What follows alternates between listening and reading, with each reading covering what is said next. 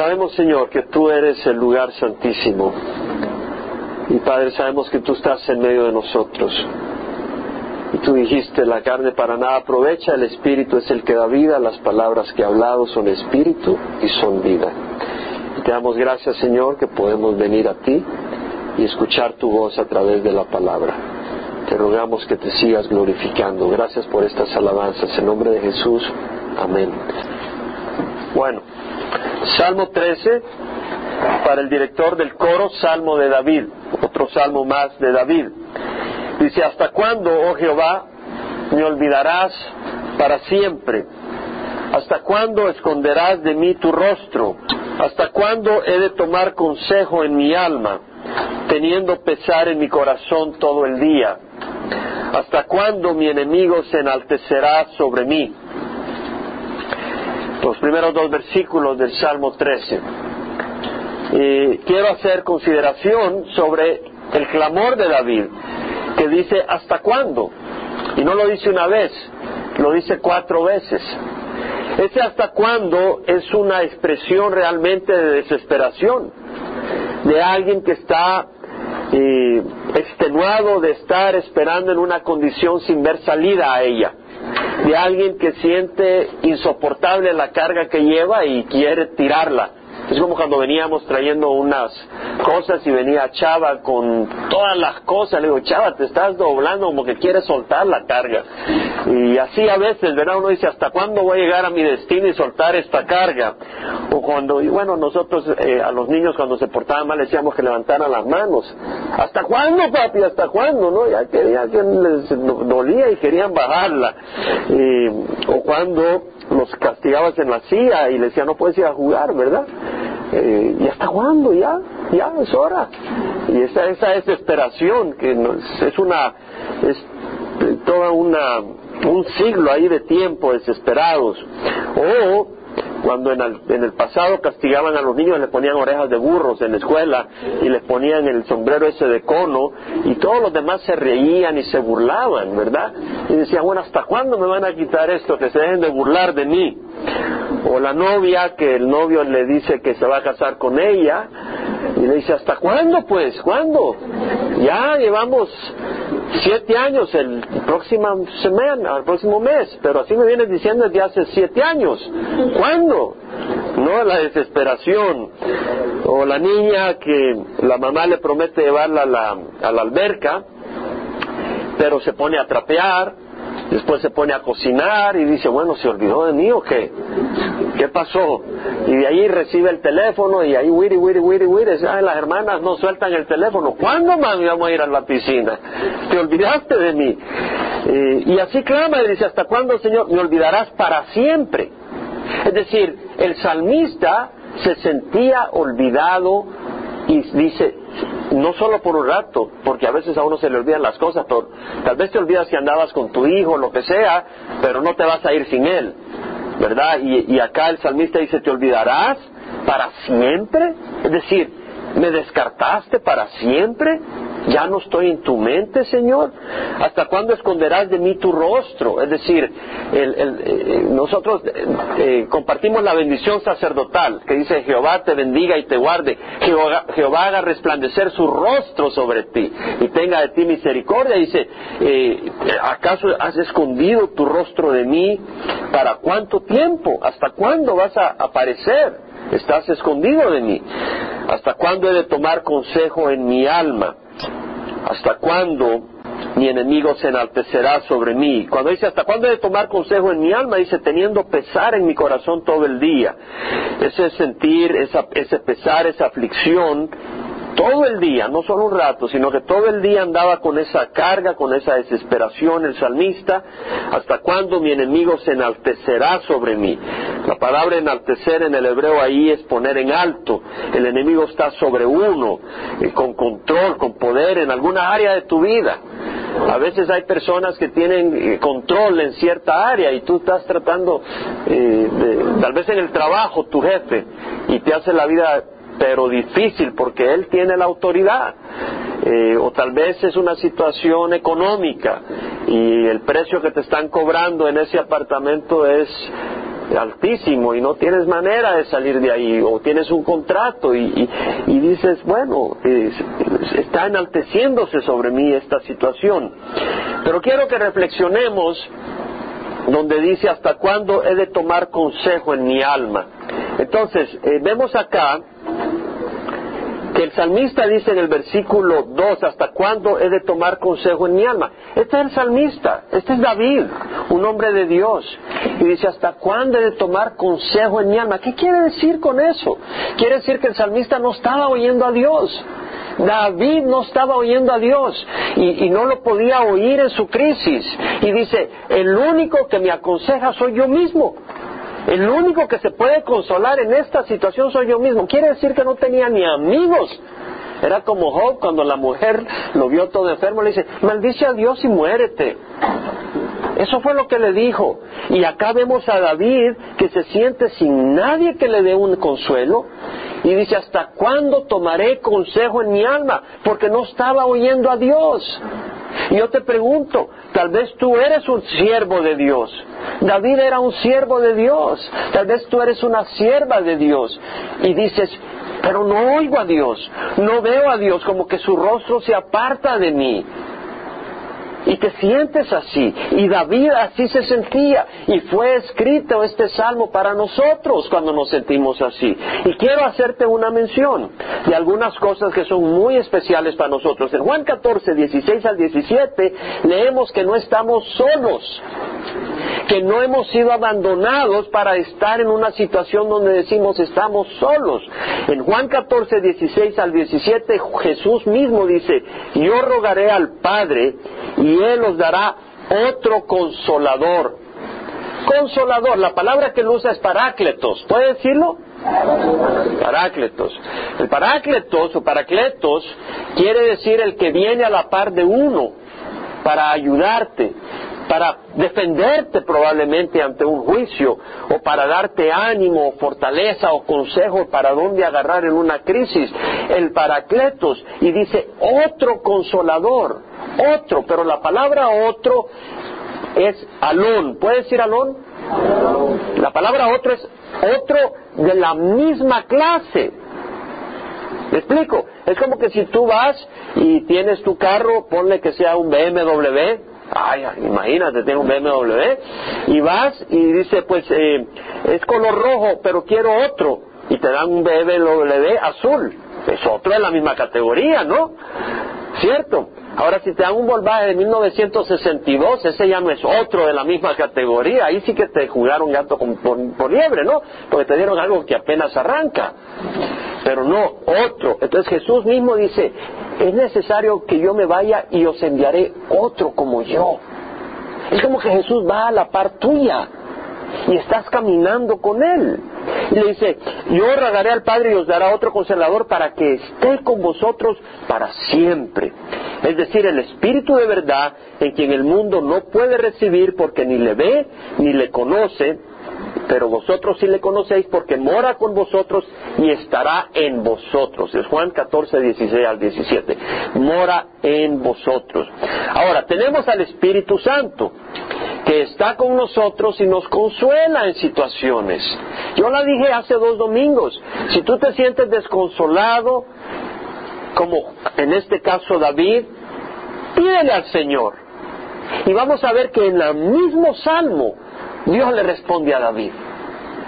Yo lo mencioné hace dos domingos. ¿Te sientes desconsolado? Dile al Señor, consuélame. ¿Quién se acuerda que dije eso el domingo, hace dos domingos? Y el Señor, en, mi vida personal, me ha consolado. Yo les digo, hagan ustedes lo mismo, porque si el Señor lo hace para mí, lo va a hacer para ustedes. Nos ha dado el Espíritu Santo. ¿Ah? En otra ocasión me sentía sin nada de energía. ¿Te has sentido así? No física, sino emocional. ¿Te has sentido a veces sin energía emocional? Levanta la mano. O soy yo soy el único raro. No. Eh, me sentí así. ¿Y sabes lo que hice? Le dije, Señor, dame energía. ¿Y sabes qué? Me sorprendí. Me la dio. Sin leer la Biblia. No tengo que no leas la Biblia, pero me la dio. Estaba agotado emocionalmente por esta cosa, por la otra, y estaba como quien dice que... ¿Ah? Sí entiendes, ¿verdad? ¿Ah? ¿Entiendes? ¿ah?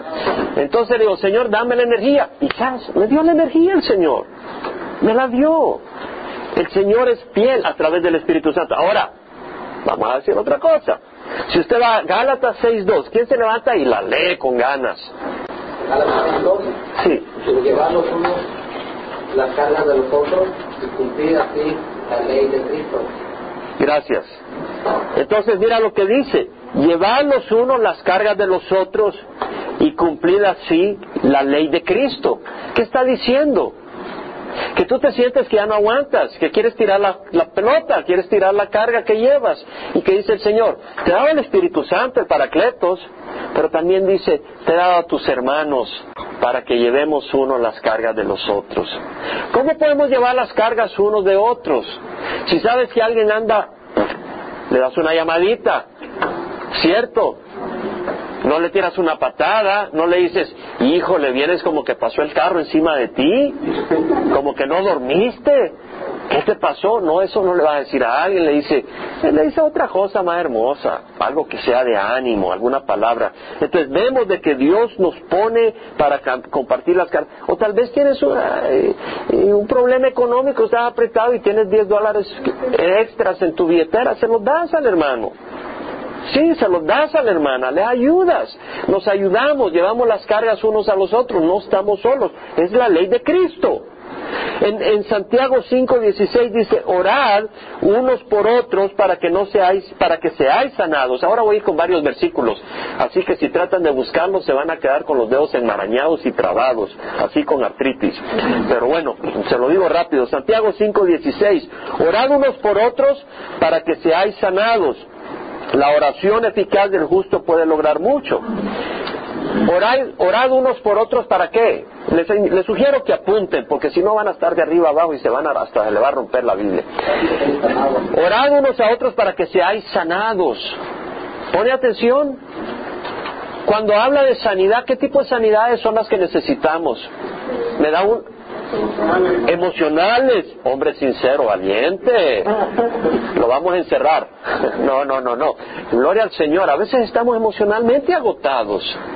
Oremos unos por otros.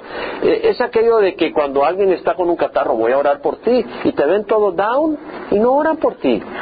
Necesitamos orar unos por otros. Necesitamos orar unos por otros. Eh, en Proverbios 12:25 dice, la ansiedad en el corazón del hombre lo deprime. ¿Qué es ansiedad? Es falta de fe, es falta de confianza en el Señor, es estar sobreabrumado por la crisis. Pero ¿qué dice el Señor en Proverbios 12:25? La buena palabra lo alegra. ¿Te das cuenta? Entonces quiere decir que nosotros podemos venir y dar una palabra de ánimo a un hermano. ¿Hay alguna vez que alguien te haya dado una palabra de ánimo y te levante? ¿Puedes levantar la mano? Sí, yo recuerdo una vez cuando iba a Costa Mesa y estaba ahí medio desanimadón, no de la fe, pero de las circunstancias. Y dije, quiero ir a hablar con alguien que me dice las cosas tal como son. Yo no quiero que tengan piedad ni nada, sino que tal como son. Fui donde Pastor Romain, que ese Romain todo el mundo le tenía miedo, porque ese sí te decía las cosas tal como son. Y bueno, empecé a compartir y al final me da un versículo bíblico de mucho ánimo, de mucho ánimo. Y salí de ahí como que me habían dado dinamita. Y voy en el carro y iba leyendo ese versículo y memorizándolo y con lágrimas y riéndome me habían dado una palabra de gran ánimo. Y es lo que dice Proverbios, la buena palabra lo alegra. Proverbios 15.4 dice, la lengua pasible es árbol de vida, mas la perversidad en ella quebranta el espíritu. Proverbios 15.4, ¿qué quiere decir? Que si alguien está todo fúrico, que explota, no le eches más gasolina, ¿me entiendes? ¿Le hicieron eso? Yo le hubiera pegado un balazo. Eso no, no seas así. Le das alguna palabra de ánimo. Calma, mira. No sabes lo que te dijeron, hombre. No te preocupes, Dios es fiel. Cálmate, mira lo que dice el Señor, mira lo que le hicieron al Señor. Y mira cómo se arrepintieron algunos. Mira lo que Pablo, quién sabe, y este es un Pablo. Y Dios lo va a traer a los pies, calma. Y ya, se calma la persona. ¿no? Vemos. Eh, Proverbio 18, 21 dice, muerte y vida están en poder de la lengua, y los que la aman comerán su fruto. Quiere decir de que si tú ves a alguien y usas tu palabra para dar vida a alguien, para darle ánimo, tarde o temprano esa misma persona te va a animar a ti, vas a probar del fruto porque vas a ver bendición en la vida de él. En Primera de Corintios, vamos ahí, Primera de Corintios capítulo 12, versículo 7 dice, cada uno se le da la manifestación del Espíritu para el bien común. ¿Para qué se da la manifestación del Espíritu? Para el bien común. A uno les da la palabra de sabiduría. Tal vez tú estás todo desinflado porque no sabes qué hacer. ¿Te ha pasado eso? Estás en una situación y no sabes qué hacer. Y Dios te da sabiduría para esa persona. Tal vez no es tu problema, pero Dios te da a ti sabiduría cómo hacerlo. ¿Cómo, ¿Qué sugerencia para que esa persona salga de ese problema? Tiene los conocimientos esa persona, pero no sabe para dónde agarrar. Y, tú vienes y le dices, ¿sabes qué? Es así como tienes que trabajar esto. Es así como tienes que tratar. Mira que mi jefe, que aquí, que allá, sí, yo conozco a tu jefe. ¿Por qué no lo invitas a un cafecito? Y le dices, mira, eh, ya. Y tú le dices, oye, qué sabiduría. Y ya vas, le a un cafecito y hasta te sube el salario. Palabra de sabiduría. Ahora dice, otra palabra de conocimiento según el mismo espíritu. Tal vez Dios te puede usar con palabra de conocimiento. Estás ahí desinflado que tu carro no te sirve, lo has llevado al mecánico y no te funciona. Y estás sin dinero.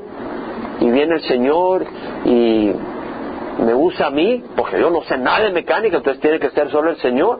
Y te digo, ¿sabes qué? Es el, la bujía. Oh, mira, y después cambia la bujía y eso resolvió el problema. Conocimiento, ¿sí me entiendes? Porque ahí vino de Dios, porque de mí no viene mecánica. O a otro fe por el mismo espíritu. Entonces tal vez Dios te da a ti esa fe. Mira, si vas a salir adelante y uno dice, de veras, está bien, vamos a creer.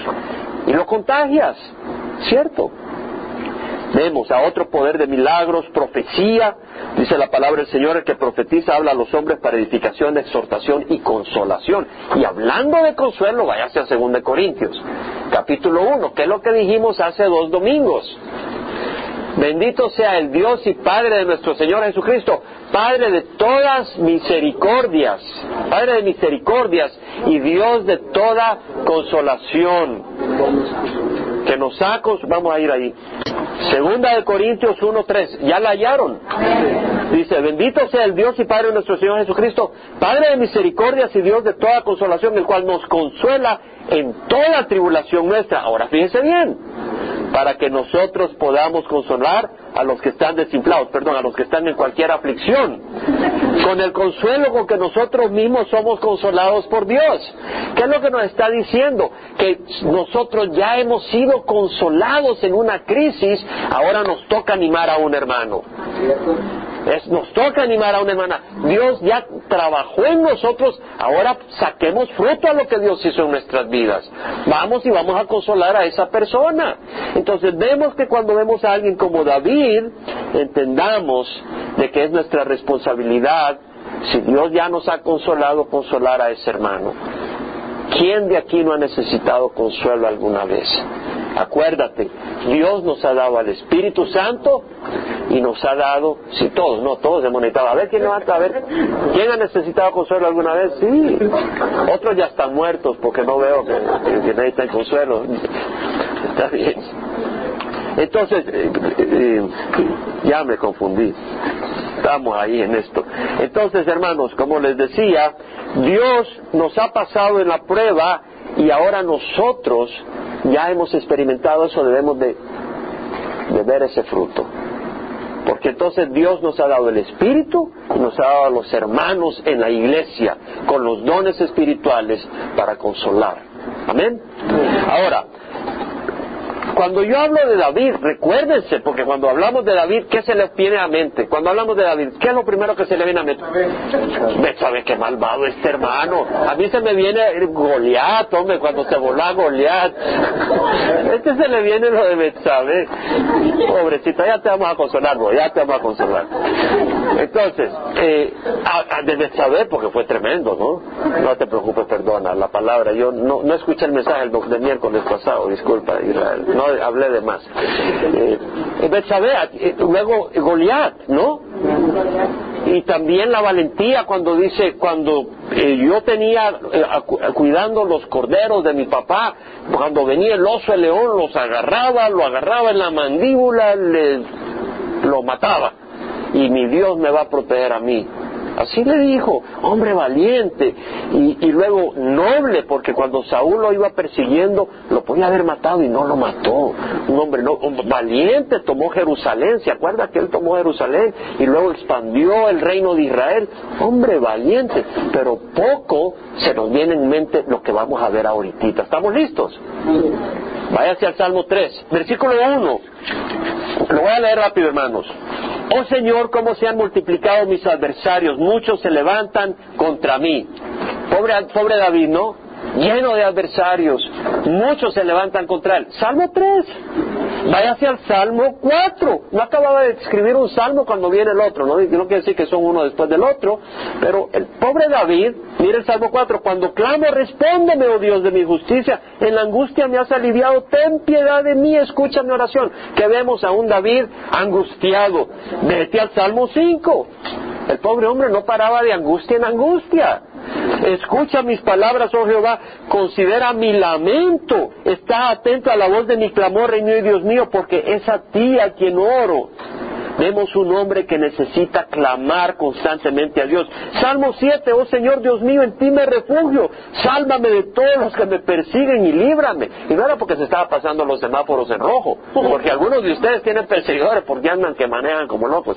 Pero no, hermanos, estábamos viendo que este hombre era un hombre que sufría constantemente. Váyase al Salmo 11. Y estos son unos cuantos salmos que ya estudiamos. Salmo 11.1. En Jehová me refugio. ¿Cómo decís a mi alma huye cual ave a tu monte? Estaba buscando refugio. Nadie busca refugio a menos que necesite refugio. A menos que esté en una situación de peligro. Vete al Salmo 12. Salmo tras salmo de David. Son salmos de clamor, muchos de ellos. Salmo 12.1 dice, salva Señor porque el piadoso deja de ser está pidiendo ayuda. Vamos al Salmo 6. Salmo 6, versículo 1 al 3. Señor, no me reprendas en tu ira.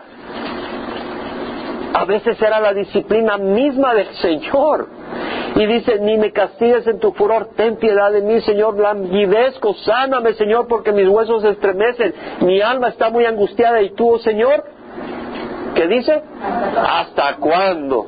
¿Sabe cuántas veces sale el hasta cuándo en los salmos? Catorce veces sale el salmista diciendo ¿hasta cuándo? Vemos que el camino del cristiano tiene momentos continuos de prueba. ¿Estamos o no estamos? ¿Están convencidos o no? ¿Verdad que no habíamos visto a David de esta manera tal vez? David era un hombre que no paraba de angustia en angustia. Sí tenía todos sus momentos de victoria, pero era un hombre que pasó por muchas angustias. En primera de Pedro capítulo 4, tomen nota hermanos porque tengo mucho que compartir y tengo que correr.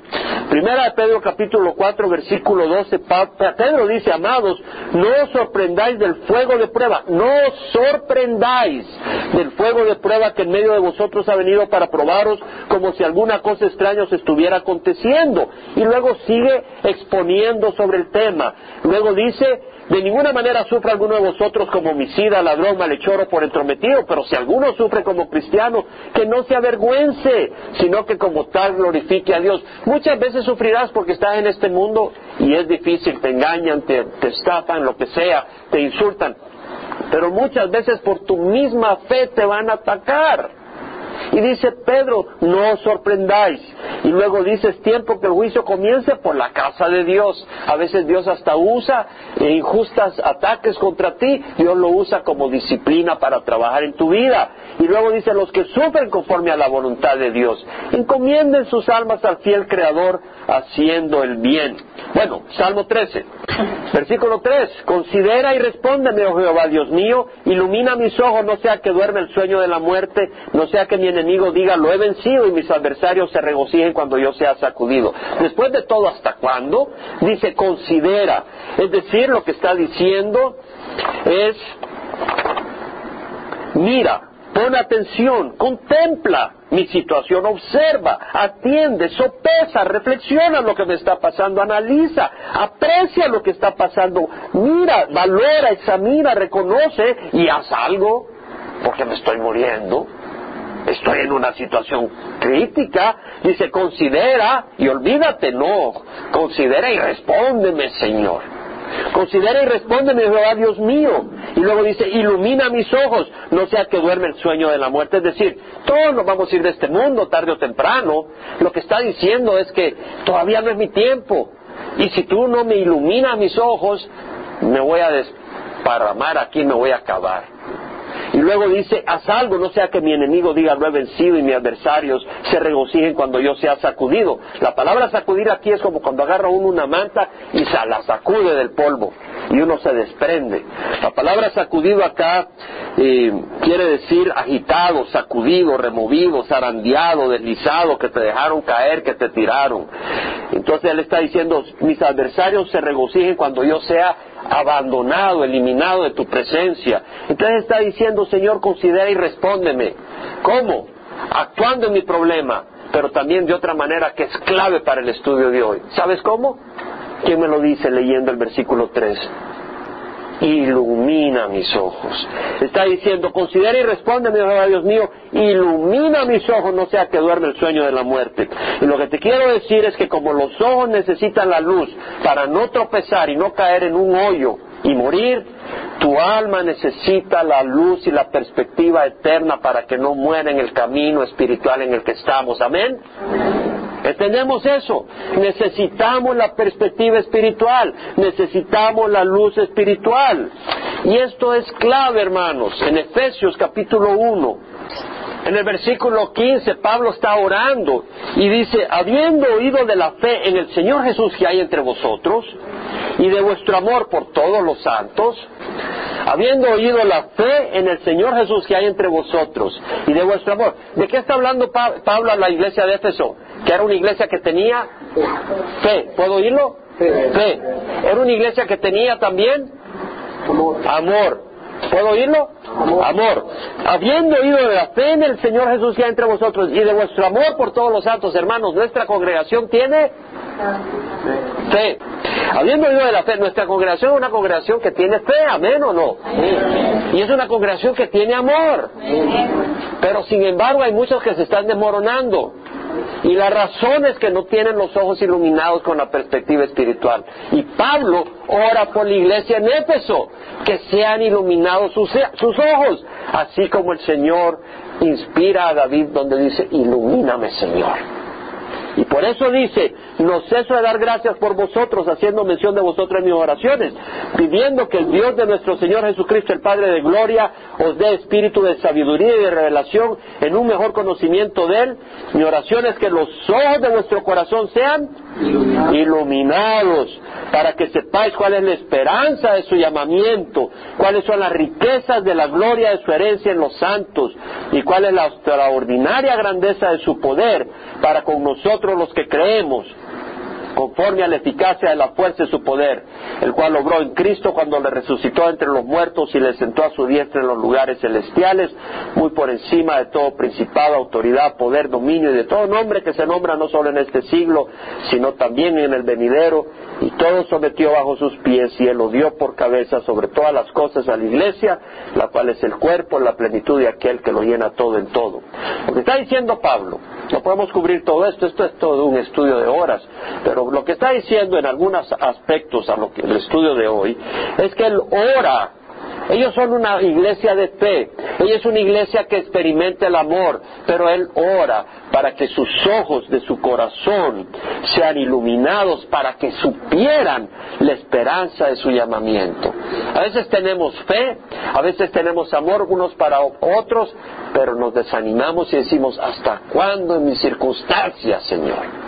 ¿Hasta cuándo salgo de este problema? ¿Hasta cuándo voy a poder salir a jugar? Como el niño que está castigado. ¿Hasta cuándo se va a burlar de mí el enemigo? ¿Hasta cuándo voy a ser causa de risa en mi trabajo? Y, la persona está clamando y Pablo está orando para que sus ojos pudieran entender la esperanza la riqueza de la gloria de su herencia en los santos, la grandeza del poder para nosotros los que creemos. Hay poder, ¿qué poder? El poder que resucitó a Jesucristo de la muerte, lo dice el versículo 20.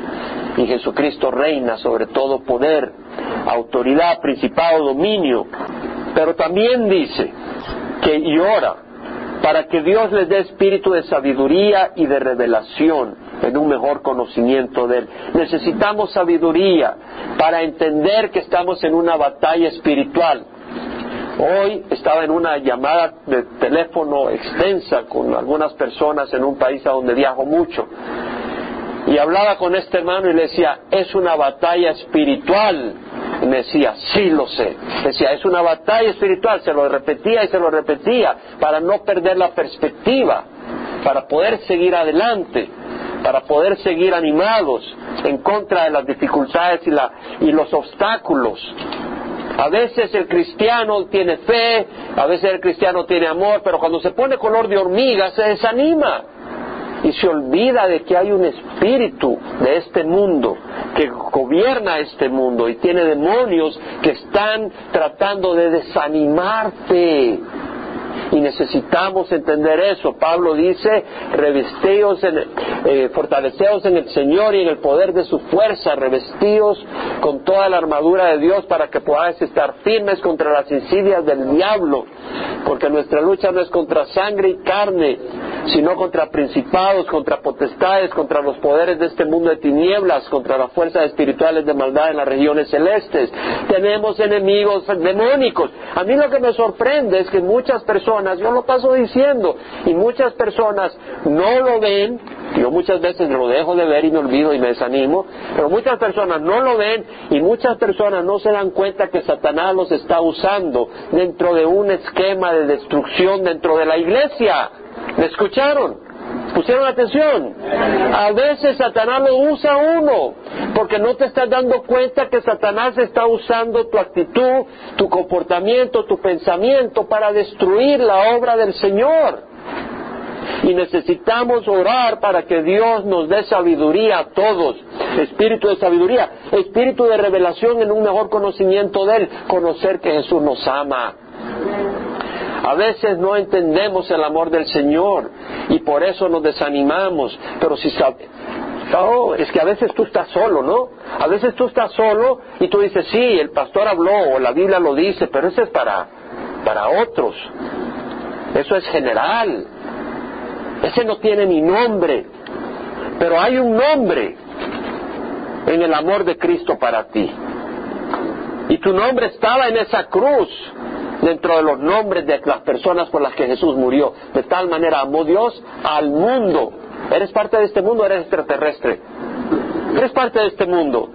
De tal manera amó Dios al mundo que dio a su Hijo unigénito para que todo el que crea en Él no se pierda, mas tenga vida eterna. Jesús murió por nosotros siendo pecadores. ¿Cuánto más habiendo sido eh, eh, rescatados por la sangre de Jesús, siendo enemigos ahora que somos hijos de Dios, vamos a ser bendecidos por el Señor?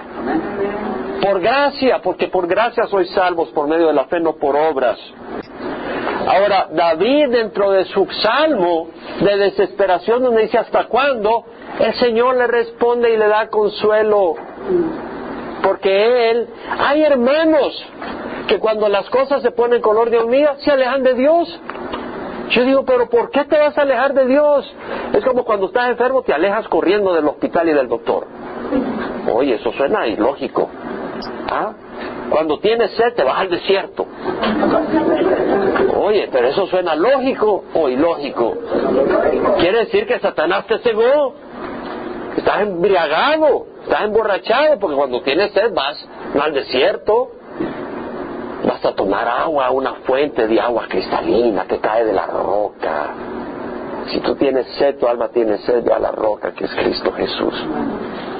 Entonces vemos que dice en el versículo 5, mas yo en tu misericordia he confiado. Ya se le olvidó que estaba quejando hace tres versículos. Y en tu misericordia he confiado, mi corazón se regocijará. Futuro. En ese momento no había experimentado la salvación de su crisis, pero dice, mi corazón se regocijará en tu salvación, cantaré a Jehová porque me ha colmado de bienes. Todavía no había respondido, pero ya lo está dando por un hecho. Amén, vamos a cerrar.